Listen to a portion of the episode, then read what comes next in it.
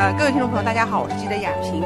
大家也发现，选择住民宿呢，也是一种体验台湾民众生活的一种呃非常好的一种方式。在我们这个莫内民宿，今天也是碰到我们的莫内这个主人啊，张先生，请你了给两岸的听众朋友打个招呼。各位大陆的朋友们，大家好，我是花莲鲤鱼潭莫内花园的园丁老张。在微博上，在微信上面，园丁老张现在还小有名气的。我也和我们的这个住宿的这些旅客啊，跟他们沟通的说，哎，我们都知道园丁老张，园丁张。其实我知道说之前的时候，您啊也是我的同行哈。呃，是，我是二零零一年退休的。嗯。我之前做了二三十年的新闻工作。嗯。退休来才改行来来搞这个。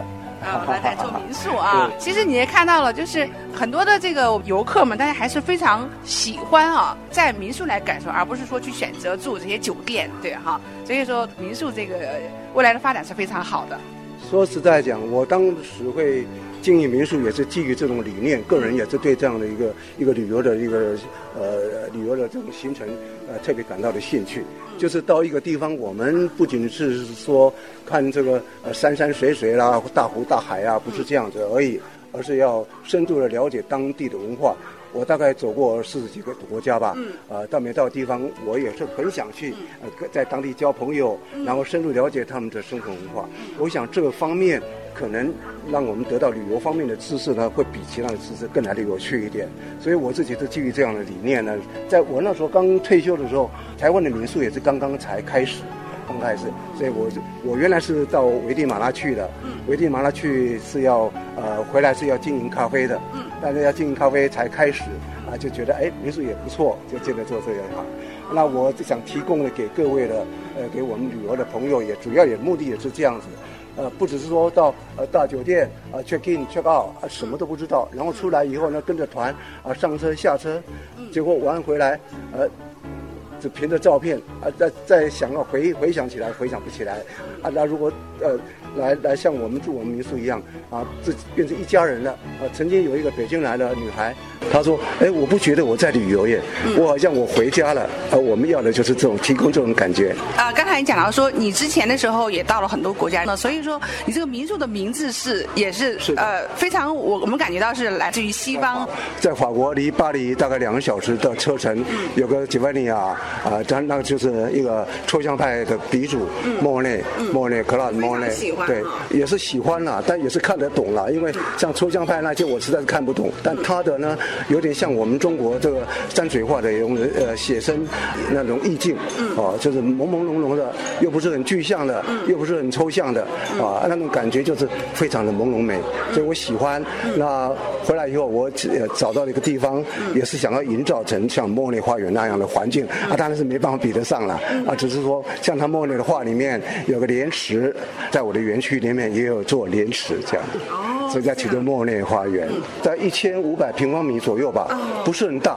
但它有连排的小木屋。呃，我是我儿子，我儿子是学建筑的嘛，啊，我把我在危地马拉带回来的印象，还有莫内花园的印象，呃，告诉他，啊，根据这样子，我们来规划起来。所以规划以后，感觉哎，还真的蛮丰富的内容。嗯，听众朋友都是通过这个广播来神游啊，莫内民宿，跟大家也详细的再描绘一下。到了花莲之后哈，是怎样到你这个地方来，然后从你这个地方怎么大门口这样进来以后，感受到你们这个民宿的一个周遭环境。OK，那我必须简简单的先。报告一下，我敢很自信的说，呃，台湾。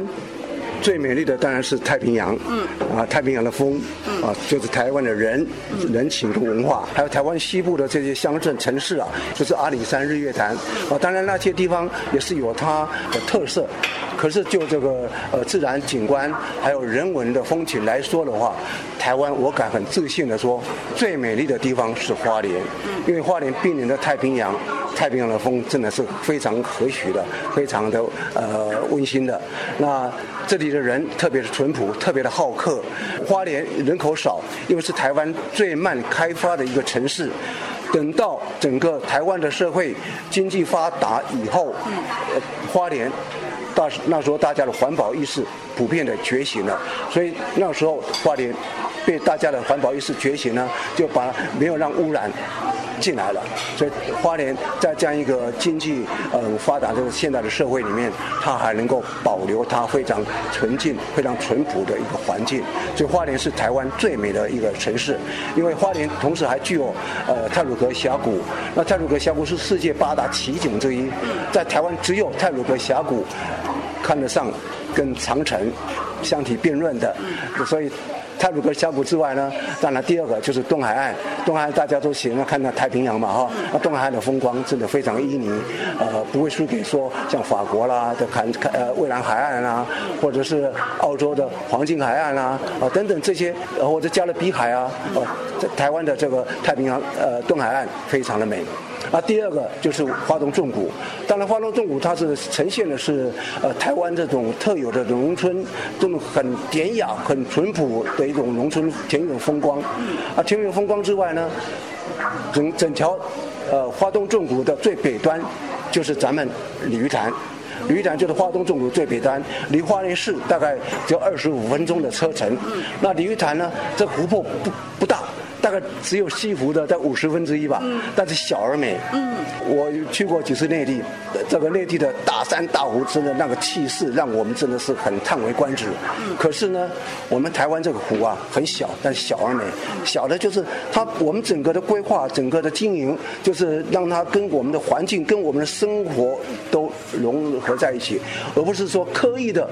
把一个景点在那里，刻意的建设一个景点在那里，看起来好像在一个一个乱糟糟的地方，然后起到一个大楼一样，不是，而是我们把它融入整个我们的整个台湾社会，整个的我们的生活里面了。嗯，所以你住在这里呢，不觉得？啊，我我打个比方，就好像是说，你呃住进酒店。